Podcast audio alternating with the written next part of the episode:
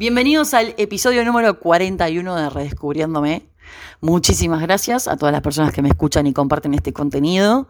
La realidad es que junio fue récord a nivel de descargas y reproducciones y lo que va de julio, hoy estamos a 11 de julio mientras grabo este episodio, creo que llevo más descargas y reproducciones que en abril y marzo. Así que realmente muchísimas gracias a todas las personas que me escuchan, que comparten, que me hacen sus comentarios, que realmente se involucran con, con este espacio.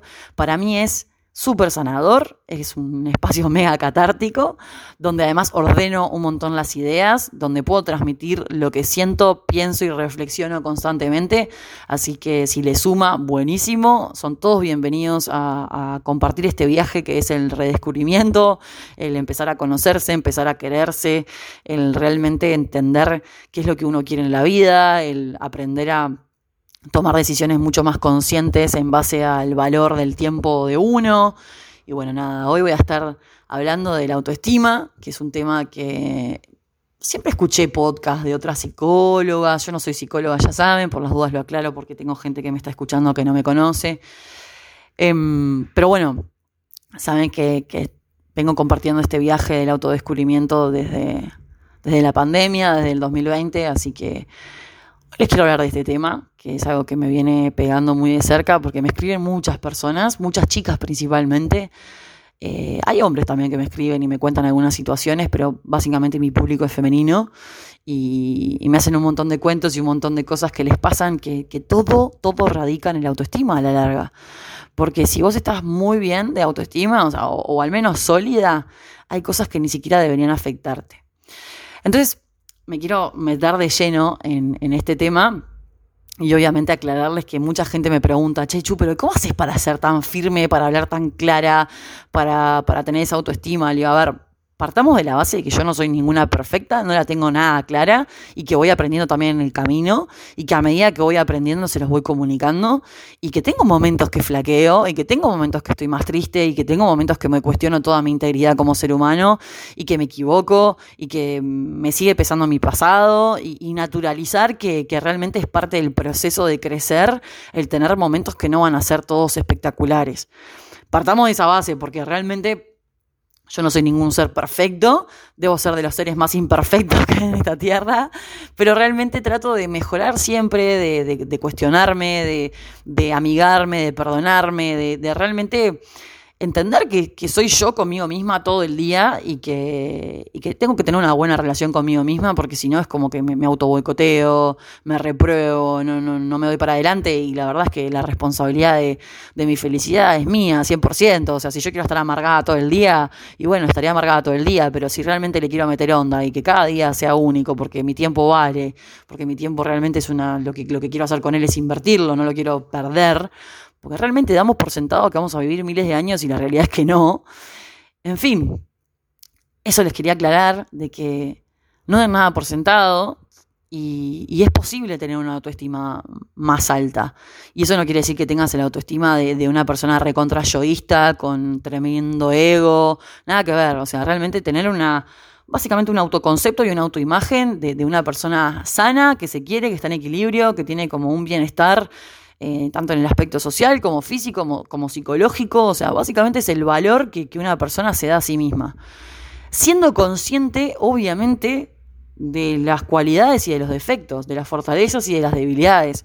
No sé si alguien estudió administración o tiene eh, noción de lo que es un FODA, que básicamente es en, las empresas se, genera las fortalezas, las oportunidades, las debilidades y las amenazas. Y yo creo que también se puede aplicar a un FODA personal, que básicamente es vos cómo te definís como ser humano. Eh, cuáles son tus cualidades, cuáles son tus defectos. Muchas veces los seres humanos tendemos a mirar lo negativo, es como que nos enfocamos en estos son mis defectos, esto es lo que tengo que mejorar y nos olvidamos de todo lo bueno. Es como que siempre está el foco en lo negativo y no en lo positivo. Entonces los invito en este episodio a empezar a, pensar y a ordenarse mentalmente de cuáles son tus cualidades, de qué, qué puedes decir bueno de vos. El otro día hablaba con una amiga que me dice acá en Rosario y me decía, te juro que no sé cómo definir mis cualidades. O sea, te puedo decir todo lo malo que tengo. Tengo ansiedad, tengo no sé qué. Tipo, empezaba a decir toda la lista, ¿no? Pero lo bueno no lo sé decir. Le digo, bueno, hay un problema ahí.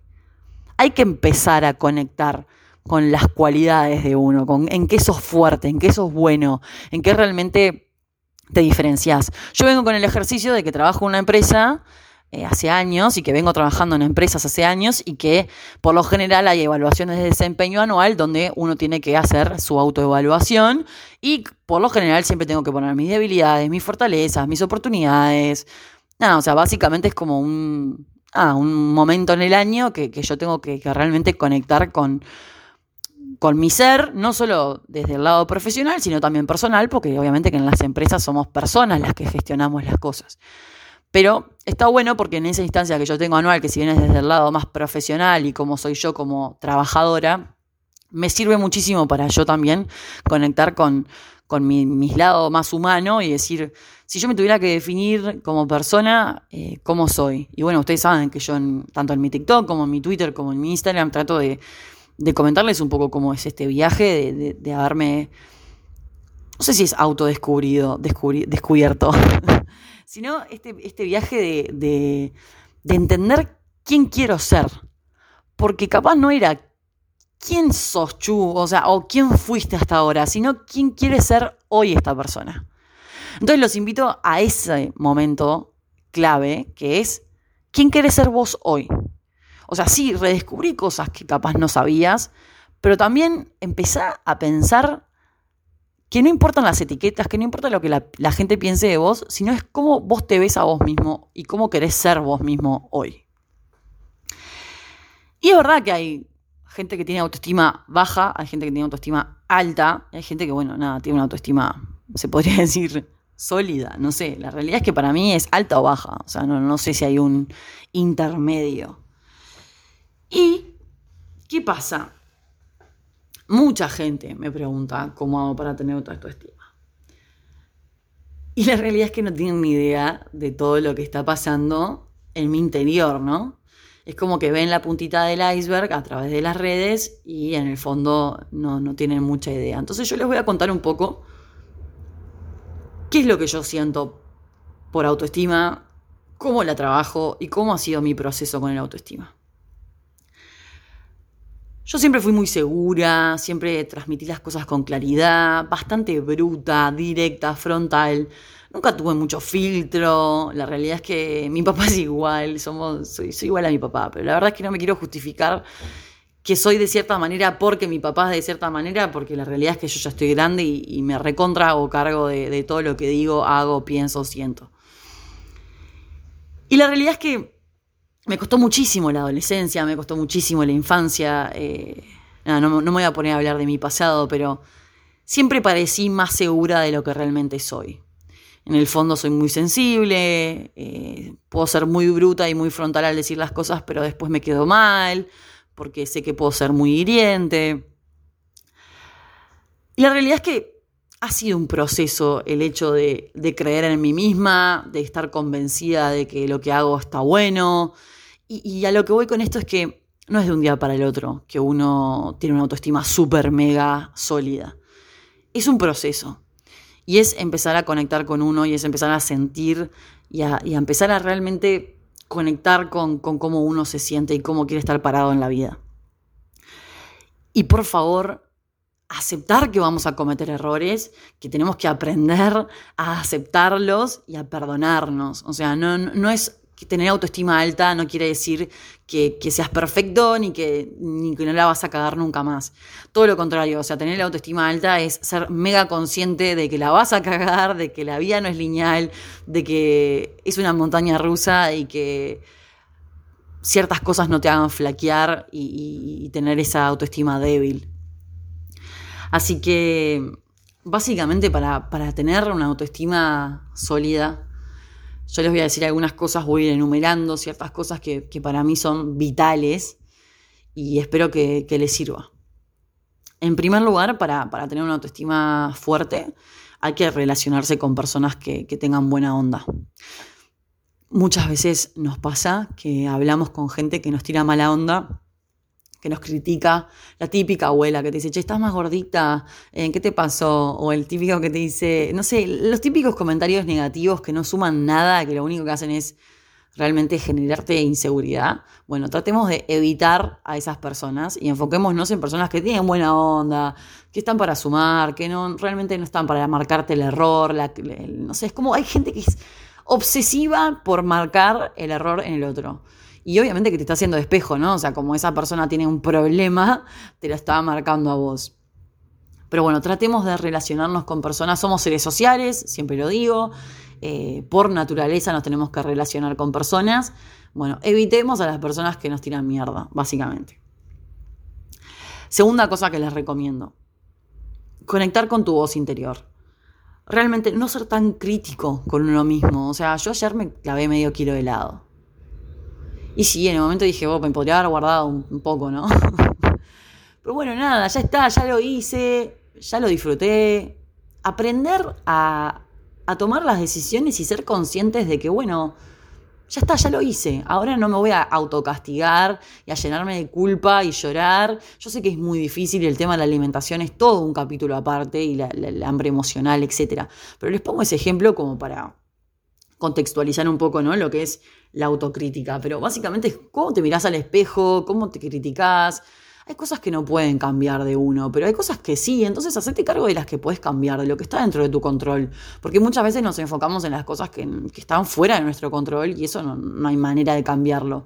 Pero vos sos este cuerpo, esta cara por el resto de tu vida. Entonces, o lo aceptás y te amigás con él, o vas a ser un infeliz el resto de tu vida. Porque, sinceramente, o sea, hay cosas que no las puedes cambiar. Te podrás hacer una cirugía, te podrás hacer algún retoque. Yo soy re pro cirugías, pero la realidad es que si no te aceptás vos, nadie más te va a querer, nadie más te va a aceptar. O sea, realmente es como vas a estar siempre buscando en las otras personas la validación, la aceptación, porque vos no te querés a vos mismo.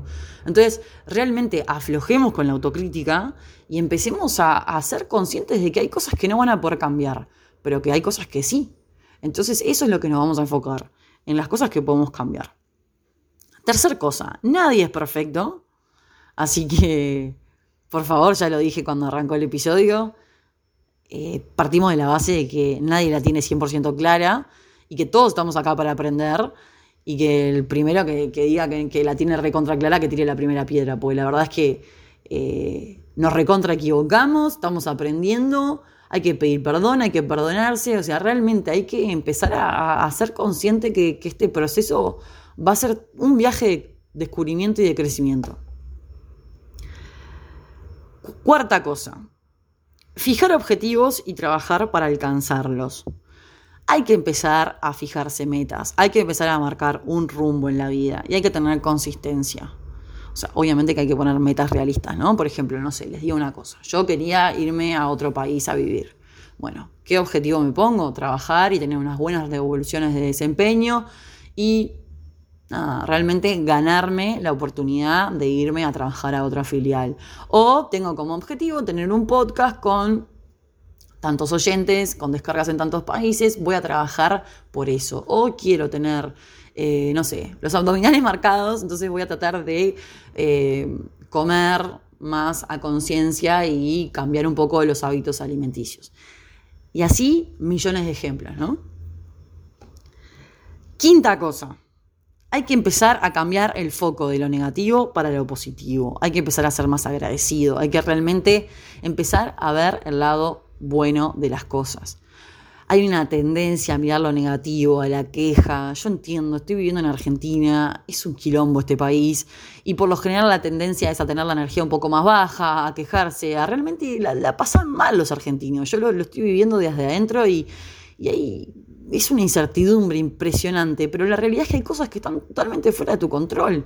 Entonces, más allá de que sea una mierda todo, hay que tratar de ver lo bueno. Y, muchas veces cuesta, pero hay que reenfocarse, hay que encauzarse y decir, bueno, voy a mirar lo bueno. Sexta cosa que les recomiendo. Hay que mejorar los hábitos alimenticios. Y se lo digo por experiencia propia. Yo cuando tengo semanas muy ansiosa y que le entro al azúcar y a los carbohidratos fuerte, me siento mucho más ansiosa, me siento mucho más cansada. O sea, realmente es, es, biológico. O sea, cuando uno come mierda, se termina sintiendo como en la mierda. Entonces, perdonarse, obviamente, es parte de la vida. Capaz hay semanas que estás más bajón, capaz hay semanas que estás más no sé, adrenalínico, ni idea, pero tratar de generar conciencia de lo que le metes al cuerpo. Porque es como un auto, que el auto es a nafta, no es a gasoil. Si le empezás a meter gasoil, el auto va a empezar a funcionar mal, es inevitable. De hecho, ni siquiera te va a arrancar. Un auto de nafta, si le pones gasoil, no va a arrancar. Entonces empecemos a, entender lo que le estamos metiendo, porque yo no te digo que no tengas un equilibrio, que te claves un helado, que tengas una torta, lo que sea, pero no puede ser algo diario, porque te va a hacer mal. ¿Te crees como una hamburguesa? Cométela. Yo no te digo eso y yo no soy nutricionista, pero desde mi experiencia, cuando me paso de excesos, me termino sintiendo mal, estoy mucho más cansada, no puedo entrenar bien, entonces todo mi rendimiento se ve afectado. Entonces, lo que les digo, si querés tener una autoestima sólida, empezá a generar conciencia de lo que le metes al cuerpo porque te afecta a todo nivel, te afecta el sueño, te afecta el rendimiento, te afecta en el trabajo. Es impresionante, pero no nos damos cuenta que el estómago es el segundo cerebro. Entonces, si lo tratamos mal, y me lo digo a mí misma, ¿eh? porque este episodio obviamente que se los hago a ustedes, pero me lo estoy diciendo a mí misma para entender y decir, María Jesús, loca, ¿qué haces cuando comes mierda? Está bien, una, dos, tres veces por semana, alguna de las comidas, pero no puedes estar siempre comiendo azúcar, siempre comiendo chocolate, siempre comiendo alfajores. Y me lo digo a mí misma, es porque realmente tenemos que generar conciencia del mal que nos hacemos. Porque además es automático, nos afecta el rendimiento, pero así, a los segundos. En fin, me saco con el tema de la comida porque es como algo que me afecta tan directamente que, realmente me nada, me, me enerva. Séptima cosa que hay que hacer, respetar las horas de sueño. O sea, realmente, si vos estás cansada, te vas a ver peor, te vas a ver, no sé, más fea, eh, vas a rendir menos. Entonces, realmente el valor que vas a tener de vos misma va a estar totalmente sesgado porque estás muy cansado. Entonces, tratemos de dormir ocho horas por día, siete horas, no sé.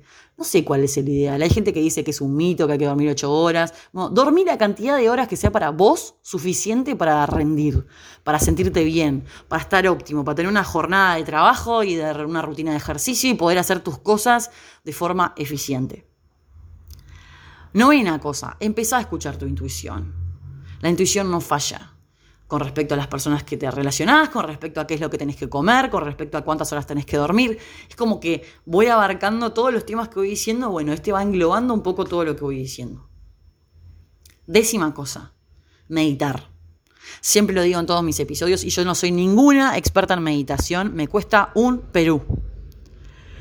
Trata de darte por lo menos 10 minutos al día para hacer ejercicio de respiración, para generar conciencia. Yo estoy tratando de irme a dormir con alguna meditación les recomiendo que arranquen con eso. Por más que no puedan llevar la mente en blanco, yo creo que nunca llegué a tener la mente en blanco, de hecho a veces me quedo dormida. Es como que es un proceso, pero empezar a interiorizar el momento de conectar con uno y de meditar y de salir un poco de la vorágine del día a día, de la locura, de los problemas, del laburo, de, la obsesión con todo lo que tenemos en el día a día. Traten de darse unos minutitos al día, dos minutos, tres, cuatro, diez, media hora, una hora, lo que sea, para bajar la pelota y conectar con uno mismo. 11. Empiecen a tener rituales personales donde se empiecen a conectar con su sentir, ya sea leer, ya sea escribir. Siempre lo digo y siempre trato de incentivarlos a, a todas las personas que me escuchan a conectarse, a aceptarse, pero muchas veces es, pero ¿cómo hago, Chu, para, para mejorar esa autoestima? Y bueno, empecé a aplicar un poco todo lo que te dije, empecé a dormir mejor, empecé a comer mejor, empecé a hacer ejercicio, empecé a hacer un montón de cosas que hoy en día no tenés muy incorporadas en tus hábitos. Y obviamente que el 12 es, haz ejercicio. Hace media hora de caminata por día. No sé, yo sé que a veces no hay tiempo, pero por lo menos, no sé, agárrate una colchoneta en tu casa y haz ejercicios de estiramiento realmente, o sea, la falta de tiempo a veces es una excusa también. Puedes dormir un poquito menos o puedes acostarte un poquito más tarde y hacer algo por vos. Pero la realidad es que es más fácil excusarse en el no tengo tiempo que en realmente tomar las riendas de tu vida. Más allá del no tengo tiempo y todo, todo esto lleva a que hay que mejorar el diálogo interno. Hay que trabajar en el diálogo con nosotros mismos. Muchas veces nos reprobamos, nos auto boicoteamos. Somos nosotros mismos que que no, no, no, nos conectamos con lo que realmente queremos y lo que sentimos. Y a veces hasta estamos a la defensiva, nos comparamos con los demás. La realidad es que hay que perdonarse y hay que entender que esto de la vida, que es un viajecito, que estamos acá unos años, no venimos a competir con nadie más que con nosotros mismos. La idea es ser mejor que ayer y si podemos trabajar un poco esa autoestima para sentirnos un poco mejor con nosotros mismos. Y nadie te dice que vayas a ser, eh, no sé, la persona con la mejor autoestima del mundo, pero con hacer microcambios, con empezar a, a tener un relacionamiento con vos mismo que sea un poco más sano, vas a ver que los cambios van a venir. O sea, realmente la forma que te vinculás con la gente que te rodea va a ser distinto, porque como vos tenés una autovaloración tuya, que, te, que sabés que valés, ya no permitís cualquier cosa, ya no tolerás cualquier cosa. Hay gente que la pasa mal en el trabajo, hay gente que no sabe cómo transmitir lo que le está pasando, hay gente que está en relaciones que, que hay violencia, violencia doméstica, o, o sea, física o, verbal. Entonces, realmente, o sea, vos tenés que trabajar eh, a todo nivel tu ser. Es como que esa autovaloración que uno tiene, tiene que ser consciente de lo que vale y no tolerar ciertas cosas. A veces permitimos situaciones o, tratos de ciertas personas que, realmente no, no, no, tenemos por qué tolerar.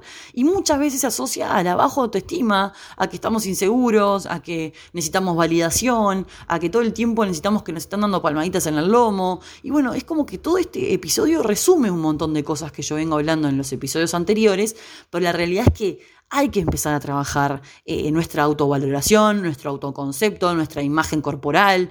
O sea, realmente, el otro día le decía una amiga, ¿a vos te parece que un flaco estás teniendo relaciones y le va a importar si tenés un rollo, dos rollos, si tenés cinco kilos de más, tres kilos de más, o estás esquelética, no importa, al loco le gustás vos, o sea, y está ahí porque quiere estar, nadie lo está obligando a tener relaciones contigo. Capaz después no te escribe más, bueno, está, listo, es otra cosa. Pero realmente a veces nos amargamos la vida por un rollito de más, o no sé, porque hay chicas que están muy flacas, dicen, no, soy demasiado flaca, tengo que tener más masa muscular. Siempre como que uno quiere lo que no tiene, ¿no? Bueno, gente, empecemos a aceptarnos como somos. Y yo no te digo conformate. Porque el otro día hablaba con uno que hace CrossFit conmigo y me dice, no, yo siempre quiero estar mejor. Y yo, bueno, tal, no te digo conformate con eso y siempre se puede estar mejor. Obviamente. Pero también aceptémonos como estamos. Empezamos a querernos como somos. Empecemos a disfrutar la vida. Porque si siempre vamos a estar esperando que algo pase para ser feliz, no se nos va a pasar la vida. Porque realmente, ah, voy a ser feliz cuando pese 10 kilos menos. A mí me pasa. Yo metí kilos en pandemia. Y si bien metí masa muscular, no me puedo sacar los kilos. ¿Pero por qué? Porque yo como, o sea, soy consciente de mi problema. Pero tampoco me castigo tanto y digo, bueno, estoy pasando por un montón de cambios, me perdono, eh, soy mega dulcera, me encanta comer postres. Bueno, tengo que aprender a administrarlos. En fin, hoy, 11 de julio, me propongo tratar de cambiar un poquito, tratar de generar un poquito más de conciencia y no sentirme todo el tiempo frustrada porque me zafo de y me como toda el azúcar del mundo.